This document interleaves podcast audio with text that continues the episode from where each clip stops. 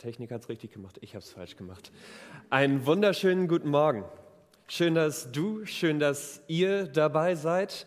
Äh, schön aber auch, und wir haben gesagt, wir wollen es diesmal ganz direkt in eine Kamera machen, nämlich, dass ihr in der Fahr dabei seid und seit letztem Mal, was mich besonders freut, dass ihr im Viertel, hoffentlich direkt, sonst ein bisschen verspätet, äh, im Viertel zuguckt. Ähm, es ist wirklich schön, was sich da gerade tut, wie eine kleine Gruppe schon von Leuten sich gerade bei Ark und Rachel um einen Beamer äh, rumsitzen und hier live dabei sind, dass da schon was losgeht. Schön, dass auch ihr dabei seid.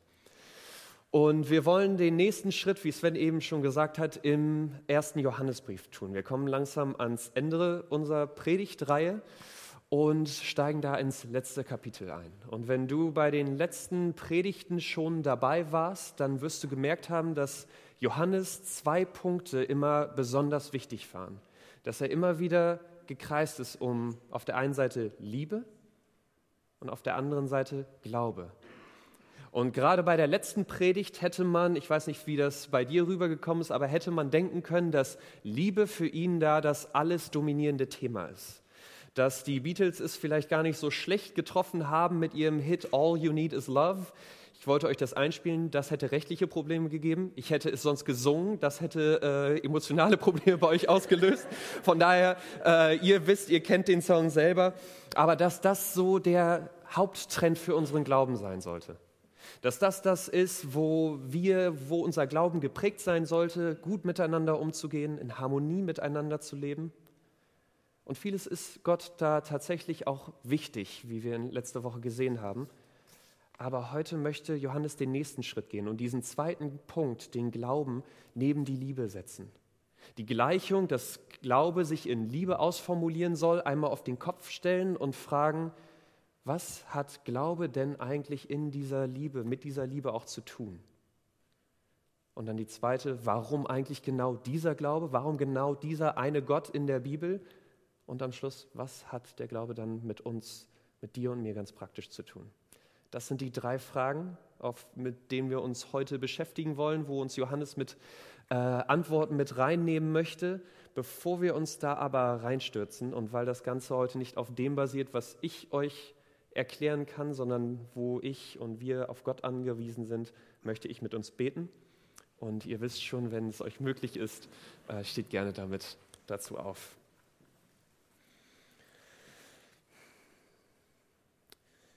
Vater, ich danke dir dafür, dass du tatsächlich der Grund von Liebe bist, dass du Liebe in Person bist und dass das so ein wichtiger Teil von unserem Leben ist. Und ich bitte dich darum, dass du uns heute auch beim zweiten Schritt wirklich gut verstehen lässt, was der Glaube an dich dafür einen Unterschied machen kann, warum Glaube ein wichtiger Teil in unserem Leben ist. Ich bitte dich, dass du uns die Ohren und das Herz aufmachst, damit wir dich verstehen können, dass du das, was ich äh, erkläre, uns gut ähm, verstehen lässt. Vater, da sind wir auf dich angewiesen und bitte mach du heute einen weiteren Schritt mit uns, in dem, dass wir verstehen, wer du bist und wie wir dir gut nachfolgen können. Amen. Setzt euch gerne wieder. Der erste Punkt. Glaube führt zu echter Liebe. Lest mit mir dazu die ersten drei Verse. Ihr habt sie da oben, sonst habt ihr es auch auf eurem Update. Dort schreibt Johannes, jeder, der glaubt, dass Jesus der von Gott gesandte Retter, der Christus ist, ist aus Gott geboren. Und ein Kind, das Gott seinen Vater liebt, liebt auch seine Geschwister, die anderen Kinder dieses Vaters. Es gilt aber auch das Umgekehrte, die Echtheit unserer Liebe zu den Kindern Gottes erkennen wir daran, dass wir Gott lieben und das wiederum bedeutet, dass wir nach seinen Geboten leben. Unsere Liebe zu Gott zeigt sich nämlich im Befolgen seiner Gebote und seine Gebote zu befolgen ist nicht schwer. Ich finde, Johannes steigt hier gleich mit einer ziemlich krassen Aussage ein. Nämlich er sagt, wenn wir über Liebe nachdenken, dann gibt es eine echte, eine wahre Liebe, die wir finden können. Und diese Liebe ist nicht etwas frei, äh, was wir uns irgendwie füllen können mit dem, wie wir gerade denken, dass Liebe sein sollte, ist nicht etwas Flexibles, sondern er sagt, es gibt einen ganz bestimmten Kern für unsere Liebe. dass für unsere Liebe Gott etwas dazu zu sagen hat und sich wahre Liebe nach seinen Geboten am Kern richtet. Und ich weiß nicht, wie das für dich ist, aber ich glaube, in unserer Gesellschaft heute ist die Verbindung von Geboten, von klaren Grenzen und Liebe eher ein No-Go. Ich muss mich an eine, äh, oder ich habe mich an, eine, an dem Punkt an eine an ein Gespräch erinnert, was ich in Frankfurt hatte. Äh, wir saßen da mit einer Gruppe in einer Bar und haben über das Thema Liebe geredet. Und dann sagte eine Frau, für mich ist Liebe etwas, was alle umarmt, was jeden akzeptiert, genauso wie er ist. Sie hat gesagt, ich führe meine Beziehung so, dass wenn der andere und ich äh, dieselbe Meinung haben, solange wir uns da übereinstimmen mit Lebensphilosophien und wie Liebe aussehen soll, dann leben wir zusammen. Und wenn sich das mal ändert, dann mach, äh, beenden wir die Beziehung, weil ich möchte dem anderen nicht sagen, wie er zu leben hat. Und ich möchte auch nicht, dass er mir das sagt. Liebe sollte etwas Freies sein, etwas, was den anderen so annimmt, wie er ist und nicht irgendwie da eingrenzt. Und vielleicht geht deine Definition von Liebe da nicht so weit, aber ich glaube, oft denken wir über Liebe so oder so ähnlich nach. Liebe als etwas, das jeden einschließt, etwas, das Freiheit fördert, Leute so sich entfalten lässt, wie sie das gerne wollen, etwas Dynamisches, was sich danach richtet, was uns oder dem anderen gerade richtig sich anfühlt, was das Größte an Harmonie an Glück für die größtmögliche Anzahl von Menschen fördert. Und obwohl diese Form von Liebe sich sehr attraktiv anhört, obwohl sie das, glaube ich, sich für uns gut anfühlt, ich glaube, wir kennen trotzdem alle diese Momente, wo wir merken, wo wir instinktiv merken, Liebe hat auch gewisse Grenzen. Es gibt da irgendwie einen gewissen Rahmen, in dem Liebe gut funktioniert und eine Form von Liebe, die wir so auch nicht akzeptieren können. Mir fällt das jedes Mal auf, wenn ich durchs Viertel gehe und alle fünf oder sechs Läden siehst du dann mal ein Schild in dem Fenster, wo drauf steht, wenn du sexistisch, homophob, rassistisch oder ein, und das Wort müsst ihr euch dann selber angucken, das ist ein nicht so nettes Wort, von daher lasse ich es mal raus, äh, bist, dann bleib draußen. Dann wollen wir nichts mit dir zu tun haben. Und irgendwie ist diesen Ladenbesitzern sehr, sehr klar, dass sie zwar alle Leute umarmen wollen, dass es aber einen bestimmten Punkt gibt, an dem Liebe auch Grenzen setzen muss. An dem Liebe für das Wohl anderer, gerade weil wir andere lieben, in gewisse Bahnen gelenkt werden muss. Und an diesem Punkt bringt Johannes jetzt hier den Glauben an Gott ins Spiel. Sagt, wenn du und ich nach wahrer Liebe suchen, Liebe, die über nur Harmonie und Toleranz hinausgeht, die Leuten nicht nur für den Moment ein gutes Gefühl vermittelt, sondern langfristig an ihrem Besten interessiert ist. Eine Liebe, die aus echter Motivation geschehen kann, dann müssen wir Gott, die Liebe zu Gott und den Glauben in den Mittelpunkt dieser Liebe stellen. Denn, und Johannes wird hier, ich hoffe, ihr äh, hört euch das noch einmal an, weil Johannes immer und immer wieder auf diesen Punkt äh, rumreitet, damit wir das, weil er möchte, dass wir das wirklich verstehen, dass er sagt, nur wenn wir bei unserer Liebe, bei dem anfangen, wie Gott uns schon geliebt hat, wenn wir verstehen, was Gott für dich und mich schon alles getan hat, dass er seinen Sohn vor circa 2000 Jahren auf diese Erde geschickt hat, dass Jesus Christus am Kreuz gestorben ist, um deine und meine Schuld, das, was uns eigentlich von Gott trennt, auszuräumen. Nur wenn wir verstehen, wie viel Gott dich schon geliebt hat, als du noch nichts mit ihm zu tun haben wolltest, nur aus dieser Liebe, nur aus diesem Verständnis können wir auch tatsächlich vollkommen andere lieben. Nur wenn ich das verstanden habe, kann ich meiner Frau auch gerne den Müll runtertragen, obwohl ich es eigentlich auf der Couch gerade so gemütlich habe und denke, dass sie doch eigentlich, dass ich die letzten zehn Mal schon den Müll runtergebracht habe. Stimmt meistens nicht, sie hat viel mehr, aber in dem Moment will ich das so nicht sehen. Ähm, kann ich großzügig zu anderen Leuten sein, obwohl sie vielleicht nicht großzügig zu mir sind? Kann sogar Leute nicht nur akzeptieren und tolerieren, sondern wirklich lieben, auch wenn sie ein ganz anderes Lebensmodell fahren? Kann sie lieben, ohne das annehmen zu müssen, was, wofür sie vielleicht stehen?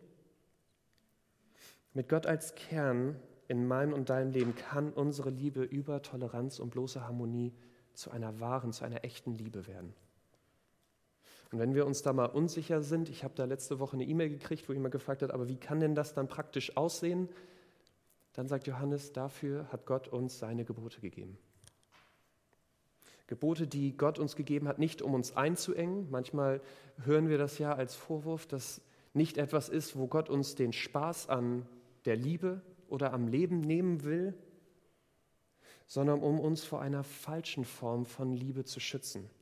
Einer Liebe, die vielleicht kurzfristig Freude bringt, aber langfristig Beziehungen zerstört, die vielleicht uns einen Vorteil bringt, aber dabei andere und das Glück von anderen ausgrenzt. Gebote, sagt Johannes in, diesem, in diesen Versen, ist von Anfang an Gottes Hilfe für uns gewesen, zu erkennen, wie echte Liebe konkret aussehen kann. Was die Rahmenbedingungen sind, in der Liebe, gut gemeinte Liebe, tatsächlich florieren kann und anderen Menschen wirklich gut tun kann. Und eine ähnliche, bisschen kürzere Antwort habe ich dann auch der Frau an diesem Tisch gegeben. Und ich weiß nicht, was in deinem Kopf äh, sich da gerade ähm, an, an Gedanken bildet, aber da kam dann sofort die Gegenfrage, wie kannst du dir sicher sein, dass es dann gerade dieser Glauben an Gott sein muss? Es gibt doch so viele andere Modelle, wie ich auch zu wirklicher Liebe kommen kann, Meditation, andere Religionen, Selbstdisziplin, all diese Sachen, kann ich damit nicht auch zu wirklicher Liebe kommen? Warum muss genau das die Wahrheit sein, auf den ich mein Leben und meine Liebe gründe? Und deswegen kommen wir zum zweiten Punkt, weil Johannes uns da auch eine Antwort geben will, nämlich echte Wahrheit, die der Glaube uns sehen lässt. Lest mit mir Vers 6. Er, Jesus Christus, der als Mensch zu uns kam, wurde in zweifacher Weise als Sohn Gottes bestätigt. Bei seiner Taufe und bei seinem Opfertod. Mit anderen Worten, durch Wasser und durch Blut. Wohlgemerkt, nicht nur durch das Wasser, sondern durch das Wasser und das Blut. Hört sich vielleicht ein bisschen kryptisch noch an, aber was Johannes uns hier sagen will, ist, es gibt gute Gründe und gute Beweise, um an, den, äh, um an Gott zu glauben, um Glaube zu rechtfertigen.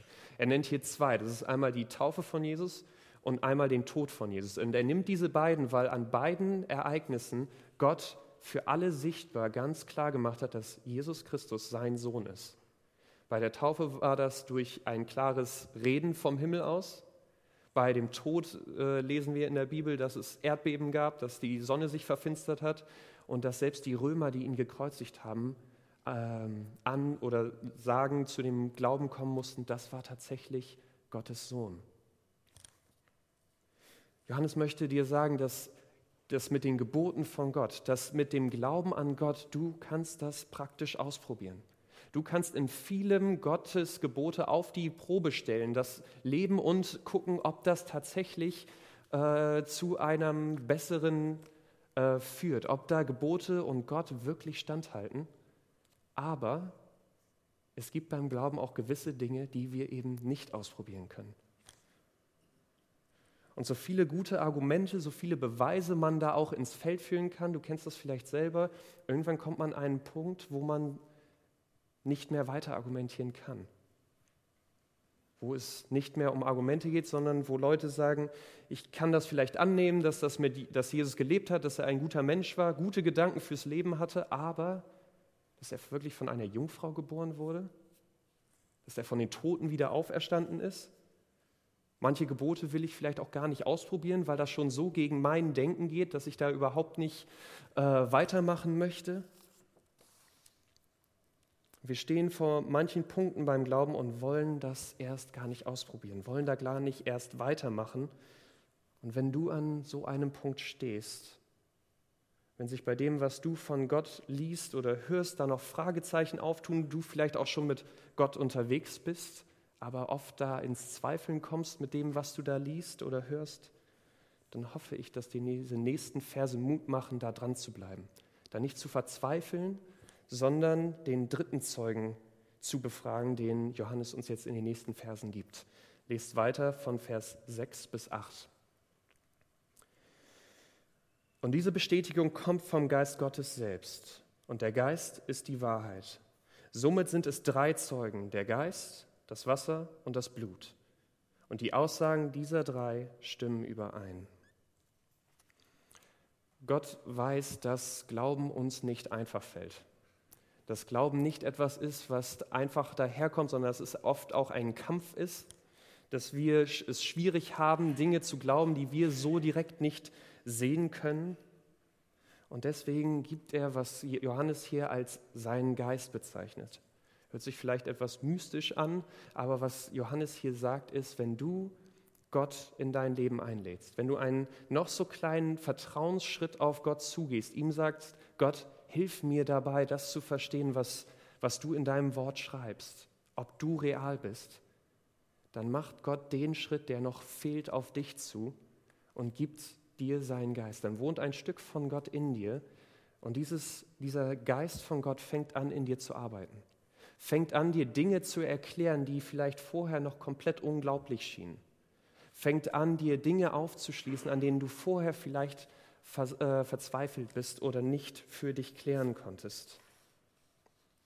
Gott verspricht, dass wenn du ihn in dein Leben einlädst, er deinen Glauben, dein Vertrauen an ihn wachsen lassen wird. Aber vielleicht hört sich das für dich auch ein bisschen gruselig an, ein bisschen nach äh, Meinungen überstülpen. Gerade in unserer westlichen Kultur ist das ja etwas, wo wir sagen, aber Wahrheit sollte doch, wenn sie wirklich wahr ist, objektiv sein. Sollte nicht Wahrheit etwas sein, was, wenn ich daran glaube, ich auch alle anderen es verstehen können? Dass ich von selbst darauf kommen kann? Am Ende sollten wir doch eigentlich nur das glauben, was wir auch selbst wirklich verifizieren können, was wir selbst nur an das glauben, was wir selbst verstehen können. Und ich kann diesen Gedanken nachvollziehen, aber Johannes sagt in Vers 9 und 10 folgendes. Wenn Menschen uns etwas bezeugen, schenken wir ihrer Aussage, ihrer Aussage Glauben. Aber die Aussage Gottes hat ein ungleich größeres Gewicht, zumal es dabei um Jesus Christus geht, den Gott selbst als seinen Sohn bestätigt hat. Wer an den Sohn Gottes glaubt, weiß in seinem Innersten, dass Gottes Aussage wahr ist. Doch wer Gott keinen Glauben schenkt, macht ihn damit zum Lügner. Er will nicht wahrhaben, dass Gott als Zeuge für seinen Sohn eingetreten ist. Johannes möchte, dass wir verstehen, wenn wir über weltliche Dinge reden, über Dinge, die wir sehen können, dann können wir wahrscheinlich auch ohne die Bibel, ohne Gott zu sehr viel Wahrheit kommen. In Wissenschaft, in Psychologie. Aber wenn es um Gott geht, wenn es darum geht, was Gottes Plan mit dir und mir seit Anfang ist, was Gott sich für unsere Liebe im Kern gedacht hat und wer sein Sohn ist und was dieses, dieser Sohn für dich und mich bedeuten kann, dann fragt Johannes dich und mich, wie könnte da Gott nicht auch die beste Quelle für Wahrheit sein? Wie könnten wir unsere Gedanken oder Gedanken von anderen Menschen vor das setzen, was Gott selbst über sich und seinen Sohn gesagt hat? Und die Frage, nur weil wir das nicht verstehen, muss das dann heißen, dass es auch nicht wahr ist? Ein bekannter Autor, G.K. Chesterton, hat es einmal, finde ich, ganz gut auf den Punkt gebracht, wenn er schreibt, die Rätsel Gottes sind zufriedenstellender als die Lösungen der Menschen. Und ein anderer Autor, Tim Keller, hängt da noch dran, einer der Hauptgründe, warum wir Gott so wenig vertrauen, ist, dass wir unserem Verstand so viel vertrauen. Wenn Gott real ist, und das ist eine Entscheidung, die wir, die du ganz persönlich für dich treffen musst, aber wenn wir annehmen, dass Gott real ist, dann müssen wir auch zulassen, dass es vielleicht Wahrheit gibt, die über unseren Verstand hinausgeht. Dass da Rätsel bleiben werden, wenn wir nur selbst versuchen, an diese Wahrheit heranzukommen. Aber die gute Nachricht und das, was Johannes ringt, damit du das in deinem Leben zulässt, ist, Gott möchte da mit dir ran. Gott möchte dir das, was vielleicht auch noch unerklärlich für uns ist, möchte er dir aufschließen. Nur die Frage ist, lässt du ihn? Lädst du ihn in dein Leben ein? Nimmst du diesen Schritt, der zugegeben ein großer Vertrauensschritt ist, aber gibst du Gott die Chance, in dein Leben zu kommen und da in dir mit seinem Geist zu arbeiten? Und ich weiß nicht, wie, dies, wie es da dir geht, aber wenn ich mit so einer Entscheidung, die zugegeben eine große ist, konfrontiert bin, dann behandle ich sie meistens so wie eine Nachricht auf WhatsApp, die ich eigentlich nicht beantworten will, nämlich dass ich gar nicht erst draufklicke, mich gar nicht erst damit beschäftige, weil dann die andere Person sieht, dass ich es gesehen habe und ich muss antworten. Und dass ich manchmal so auch mit dem Glauben umgehen kann, dass ich das einfach auf die lange Bank schiebe. Dass ich sage, ja, das, da gibt es viele, viele Argumente links und rechts. Ich, ich lasse das erstmal. Andere Sachen sind vielleicht wichtiger, andere Sachen sind vielleicht dringender. Aber Johannes lässt da nicht locker und ringt darum, dass du bei dieser Entscheidung nicht passiv bleibst. Dass du, egal ob für oder gegen Gott, dass du aktiv eine Entscheidung triffst und dann nicht bei einer passiven, ich schau mal später, dass du es nicht auf die Bank schieb, äh, lange Bank schiebst. Denn, und das ist der dritte Punkt, dieser Glaube hat zu viel mit deinem und meinem Leben zu tun. Er kann für uns echte Hoffnung auch darüber hinaus bedeuten. Der dritte Punkt. Lest mit mir Vers 11 und 12. Und was bedeutet diese Aussage Gottes für uns? Sie bedeutet, dass Gott uns das ewige Leben gegeben hat, denn dieses Leben bekommen wir durch seinen Sohn. Wer mit dem Sohn verbunden ist, hat das Leben. Wer nicht mit ihm, dem Sohn Gottes, verbunden ist, hat das Leben nicht. Johannes möchte, dass wir verstehen, wenn wir über Glauben nachdenken, dann geht es nicht nur um, wie wir lieben, nicht nur an welche Wahrheit wir in diesem Leben glauben, sondern geht es um eine Hoffnung, geht es um ein Leben, was auch weiter danach besteht. Denn zu Gottes Wahrheit, die wir eben angeguckt haben, gehört auch ein für uns eher unangenehmer Teil, nämlich dass, wenn wir einmal sterben, es eine, eine Entscheidung geben wird, mit wem wir die Ewigkeit danach leben.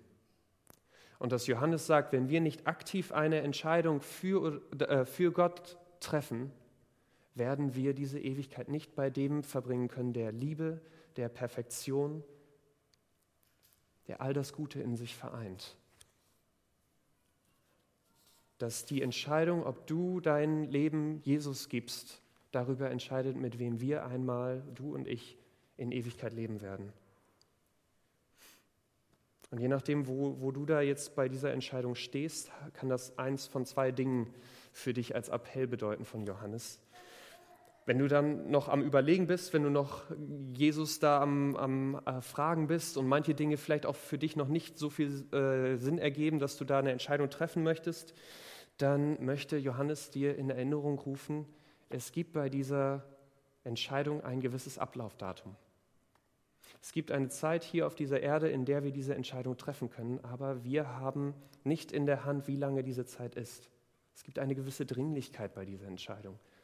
Und ich habe überlegt, ähm, ich hoffe, das ist nicht zu direkt zu dir, ähm, aber mir war das wichtig, weil ich merke, dass ich diese Frage, diese Option von Tod oft einfach auch auf die lange Bank schiebe, dass das für mich noch nicht real ist und dass das gerade in den letzten Wochen für mich nochmal eine ganz andere Bedeutung gekriegt hat, als äh, Familienmitglieder schwer krank geworden sind, als Freunde von mir Familienmitglieder ganz plötzlich auch verloren haben. Und ich gemerkt habe, wie schnell diese Zeit auch um sein kann. Wie wir nicht in der Hand haben, wie lange wir für diese äh, Entscheidung Zeit haben. Und ich hoffe, dass dich das jetzt nicht falsch unter Druck setzt oder dass dich das irgendwie, dass du dich da gedrängelt fühlst. Und ich hoffe, dass dich das eher motiviert, dass das eine Frage ist, an der du weiterdenkst, an der du nicht einfach aufgibst, sondern dass du motiviert bist, da weiterzumachen. Da vielleicht Gott zu fragen und zu sagen, okay, wenn es dich wirklich gibt, wenn das wirklich wahr, echte Wahrheit ist mit dir, dann zeig mir das. Und vielleicht bist, hast du diesen Schritt auch schon getan, vielleicht bist du mit Gott unterwegs, hast sein Geschenk angenommen und äh, lebst dein Leben, fängst an, da mehr und mehr von Gott zu erkennen. Und wenn das so ist, dann fragt dich Johannes in, in diesem Text, wo wird das in deinem Leben konkret? Wo zeigt sich diese Hoffnung, die wir haben, dass es auch über ein Leben hinaus äh, Hoffnung bei Gott gibt? Wo zeigt sich das konkret bei dir? Führt das dazu, dass du Gott in Dingen vertraust, auch wenn du sie vielleicht nicht ganz verstehst oder noch nicht verstehst? Motiviert dich Gottes Liebe und die Hoffnung auf diese Ewigkeit, dein Leben ganz für ihn zu leben und für andere? Und wenn dir da Dinge in den Sinn kommen, wo, dein, äh, wo es vielleicht noch hakt, wo dein Leben dem noch hinterherhinkt, was Johannes hier sagt, dann hoffe ich, dass wir nicht denken, dass wir da jetzt mit eigener Kraft rangehen müssen, dass du nicht aus, diesem, aus dieser Predigt mitnimmst, dass du dich jetzt mehr anstrengen musst, mehr theologische Bücher liest, ähm, dich mehr für Menschen engagierst, mehr in der Gemeinde mitarbeitest. Alles gute Dinge, die man sich gut überlegen kann.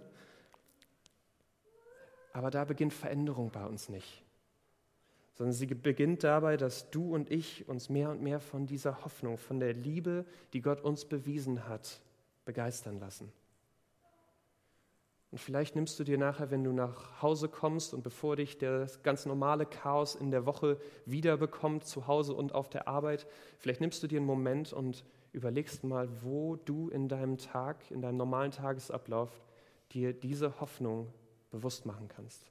Wo du dir Zeit nimmst, Gott darum zu bitten, seine Liebe und seine Wahrheit dir mehr und mehr zu zeigen? Und wo du dir bewusst machen kannst, dass du all das, was du schon in Gott als Hoffnung sicher hast. Und dass ich hoffe, dass nicht deine eigene Kraft, deine eigene Selbstdisziplin dich dazu treibt, andere Leute mehr zu lieben oder da irgendwie Gott, Gottes Wahrheit einfach nur blind zu akzeptieren, sondern dass du aus dieser Hoffnung heraus, dass wenn diese Hoffnung in dir wächst, dass Gott dir Dinge offenbart und du es äh, plötzlich merkst, wie sehr du andere und dich selbst auch dadurch lieben kannst. Ich hoffe, dass dich die Liebe und die Wahrheit dazu motiviert, es mit anderen genauso zu teilen, wie Gott es mit dir geteilt hat. Soweit.